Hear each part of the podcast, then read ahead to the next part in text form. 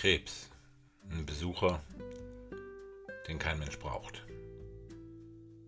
Und so ist das manchmal im Leben. Da wird man mit Dingen konfrontiert, die einem überhaupt nicht in den Kram passen, weil das Leben nicht um Erlaubnis bittet.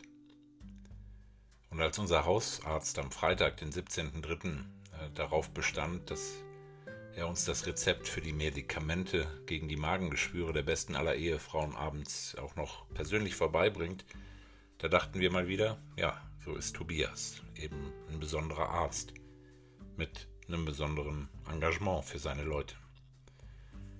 Und er klingelte um 19 Uhr und wir hatten uns gerade mit Freunden in fröhlicher Runde zusammengesetzt, um wie üblich einmal pro Woche zu reden. Wir nennen das Kleingruppen. Äh, da haben wir drei von in der Gemeinde. Überbegriff Teilzeit. Wir teilen das Leben, wir singen, wir beten, wir tauschen aus über das, was bei uns so passiert ist in der Woche und wir lesen in der Bibel.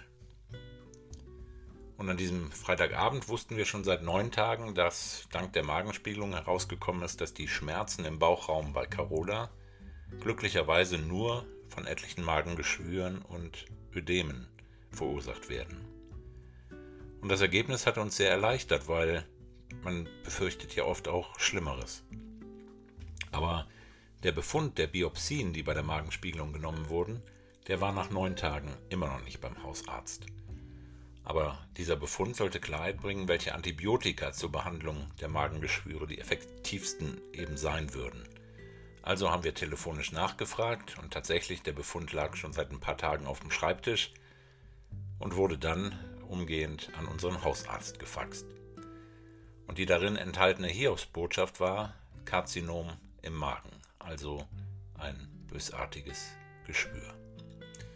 Und das wollte uns der Doc eben nicht am Telefon sagen, deshalb, ich bringe euch das Rezept nachher vorbei. Wir ahnten also nichts Böses. Wie gesagt, es gibt kaum engagierteren Arzt als äh, Tobias und das ist eben noch so ein echter Landarzt, der wirklich von ganzem Herzen und mit ganzer Seele seinen Job macht. Wir versuchten dann ziemlich gefasst zu wirken und Gelassenheit zu vermitteln, als äh, Tobias, dem das selbst nicht leicht fiel, uns sagte, ähm, dass jetzt ganz schnell gehandelt werden müsse. Er würde sich selbst am Montagmorgen darum kümmern, dass wir möglichst am Dienstag schon einen CT-Termin für Carola bekommen. Und ich, ich habe mich im Nachhinein gefragt, ob diese vermeintliche Gelassenheit ähm, haben sogar ein bisschen gescherzt, ähm, ob das so ein typischer Reflex auf eine derartige Schocknachricht wie Krebs war. Ich habe keine Ahnung. Aber als Tobias gegangen war, war diese Gelassenheit längst passé. Und als wir unseren Freunden, die noch im Wohnzimmer saßen, mitteilen, was da gerade äh, an Nachricht kam, da flossen dann auch erste Tränen bei uns. Und bei so einer Diagnose wird einem sehr schnell bewusst, was da auf dem Spiel steht. Es geht ums Leben. Und subjektiv für mich gesehen war es das Leben, weil das Leben der allerbesten Ehefrauen auf dem Spiel stand. Und das ist halt eben auch mein Leben.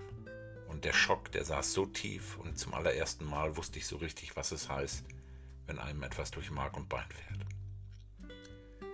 Unseren Freunden stand der Schock natürlich auch im Gesicht geschrieben und der Abend war für uns gelaufen. Unsere beiden Frauen haben sich noch verabschiedet mit einer Umarmung, die irgendwie nicht aufhören wollte. Worte hat es keine mehr gebraucht. Die beiden gingen nach Hause und Carola und ich lagen uns für den Rest des Abends weinend in den Armen.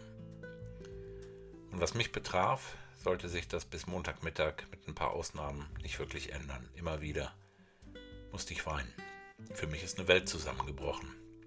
Da war nichts vom starken Glauben des Pastors zu sehen, Vielleicht war das auch nur die Erwartung, die ich an mich selber hatte. Gott hatte die Erwartung sicher nicht an mich.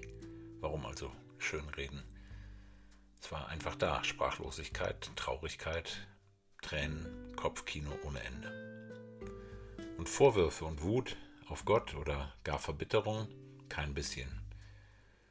Weil ich glaube, was ich predige, nämlich dass Gott sowas nicht tut. Er schickt niemand Krebs.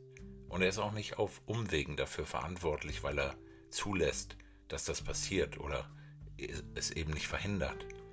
Das können andere glauben, wenn sie möchten, ich nicht. Ich wusste, jetzt ist er uns näher als je zuvor. Er leidet mit, er tröstet, er richtet wieder auf, egal wie lange es braucht.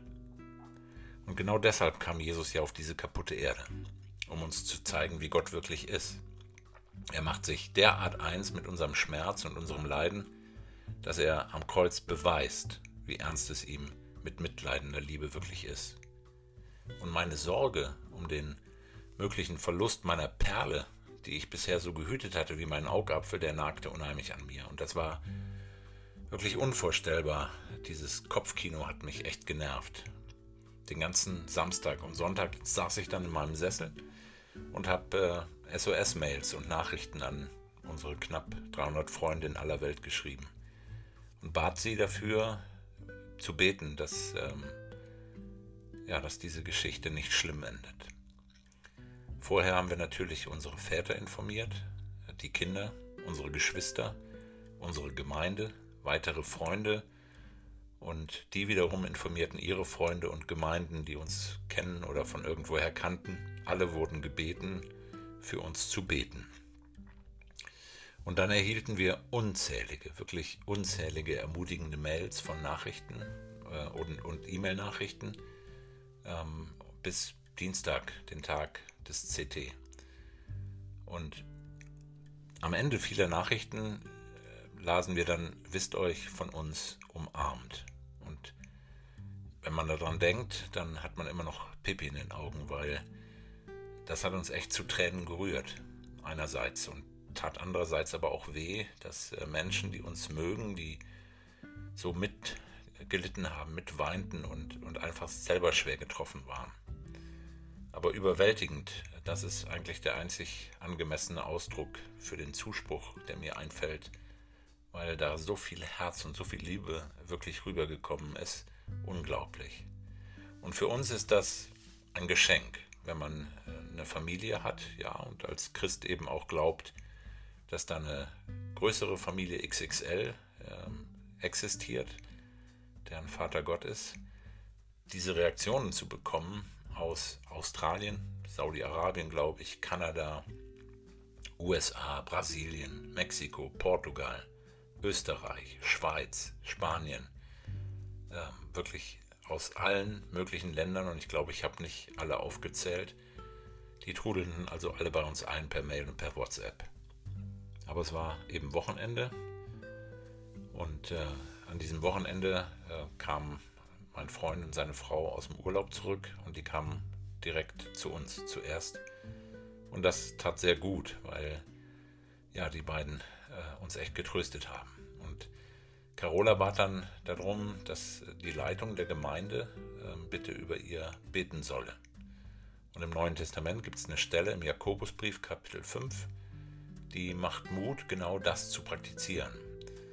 Und äh, uns schien Mittwoch dann ein guter Termin zu sein, weil sich die Leitung der Gemeinde da sowieso getro getroffen hätte. Und ähm, wir wussten noch nicht, dass es ähm, dann schon am Dienstag auch einen CT-Termin ähm, geben würde. Aber egal. Eigentlich hatte ich äh, Sonntag ähm, zu predigen, aber mir war natürlich schnell klar, ich würde das nicht packen. Ähm, also habe ich abgesagt. Carola und ich waren dann am Sonntag auch selber nicht im Gottesdienst, aber es wurde uns erzählt, wie sehr die Gemeinde für uns eingestanden ist, wie sie betete, wie sie hoffte und ähm, wie viel das in so einer Situation bedeutet, das kann man mit Worten schwer beschreiben. Und ähm, das ging weiter. Nach dem Gottesdienst kamen zwei Freunde vorbei. Der eine war gerade gegangen, da klingelte der nächste. Das war echte gelebte Anteilnahme ähm, und für uns eine tolle Sache in dieser schweren Situation. Auch wenn ähm, ich zu dem Zeitpunkt persönlich schon echt äh, müde war, äh, kaputt. Und während ich selbst äh, eben so in den Seilen hing, hat Carola immer mehr Vertrauen gewonnen, echte Zuversicht. Und ähm, Zuversicht und, und dieses vertrauensvolle Wissen, beim Vater gut aufgehoben zu sein. Komme, was wolle. Und Montagmorgen stand dann tatsächlich fest, dass äh, Tobias für Dienstag einen CT-Termin gemacht hatte. Also habe ich äh, darum gebeten, dass wir das Beten für Carola mit der Leitung auf Montagnachmittag vorziehen. Und als ähm, Leitung haben wir dann im Sinne von Jakobus tatsächlich ähm, Carola gesalbt, für sie gebetet, sehr innig und vertrauensvoll um Heilung gebeten. Und das hat für ganz tiefen Frieden gesorgt. Und meine Angst und meine Sorge war weg. Ich habe äh, selber ähm, das Vertrauen gewonnen, das Carola vor mir schon hatte. Und wir haben von dem Moment an wirklich auch beide fest geglaubt, dass ähm, Gott durchtragen würde durch das, was vor uns liegt. Als wir dann am Dienstag nach dem CT zum Arzt hineingerufen wurden, da standen ähm, wir in seinem äh, Sprechzimmer und das hat ausgesehen wie eine Kommandozentrale. Überall Bildschirme und Bilder mit großen schwarzen und weißen Flecken.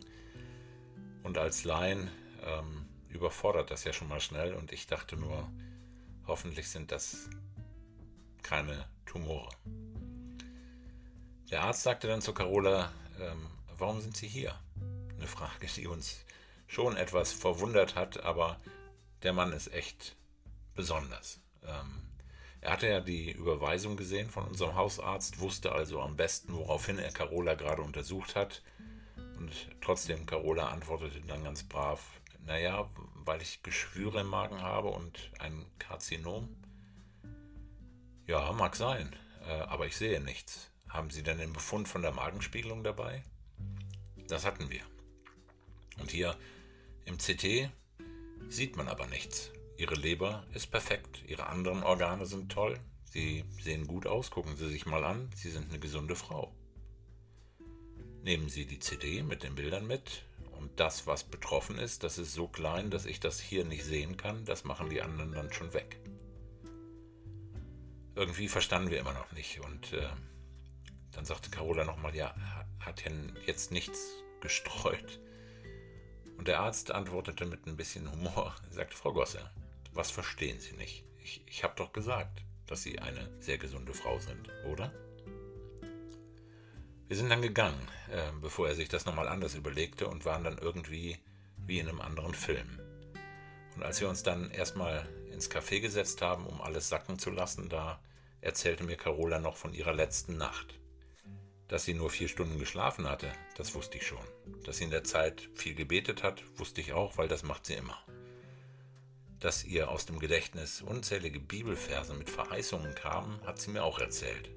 Und dann sagte sie, du magst mich ja für verrückt halten, aber heute Nacht ist was passiert, was mir noch nie passiert ist. Als ich im Bett lag und betete, wurde mein Bauchraum ganz warm und es fing an zu kribbeln aber ein Kribbeln, das ich so noch nie hatte. Ein paar Minuten später nochmals.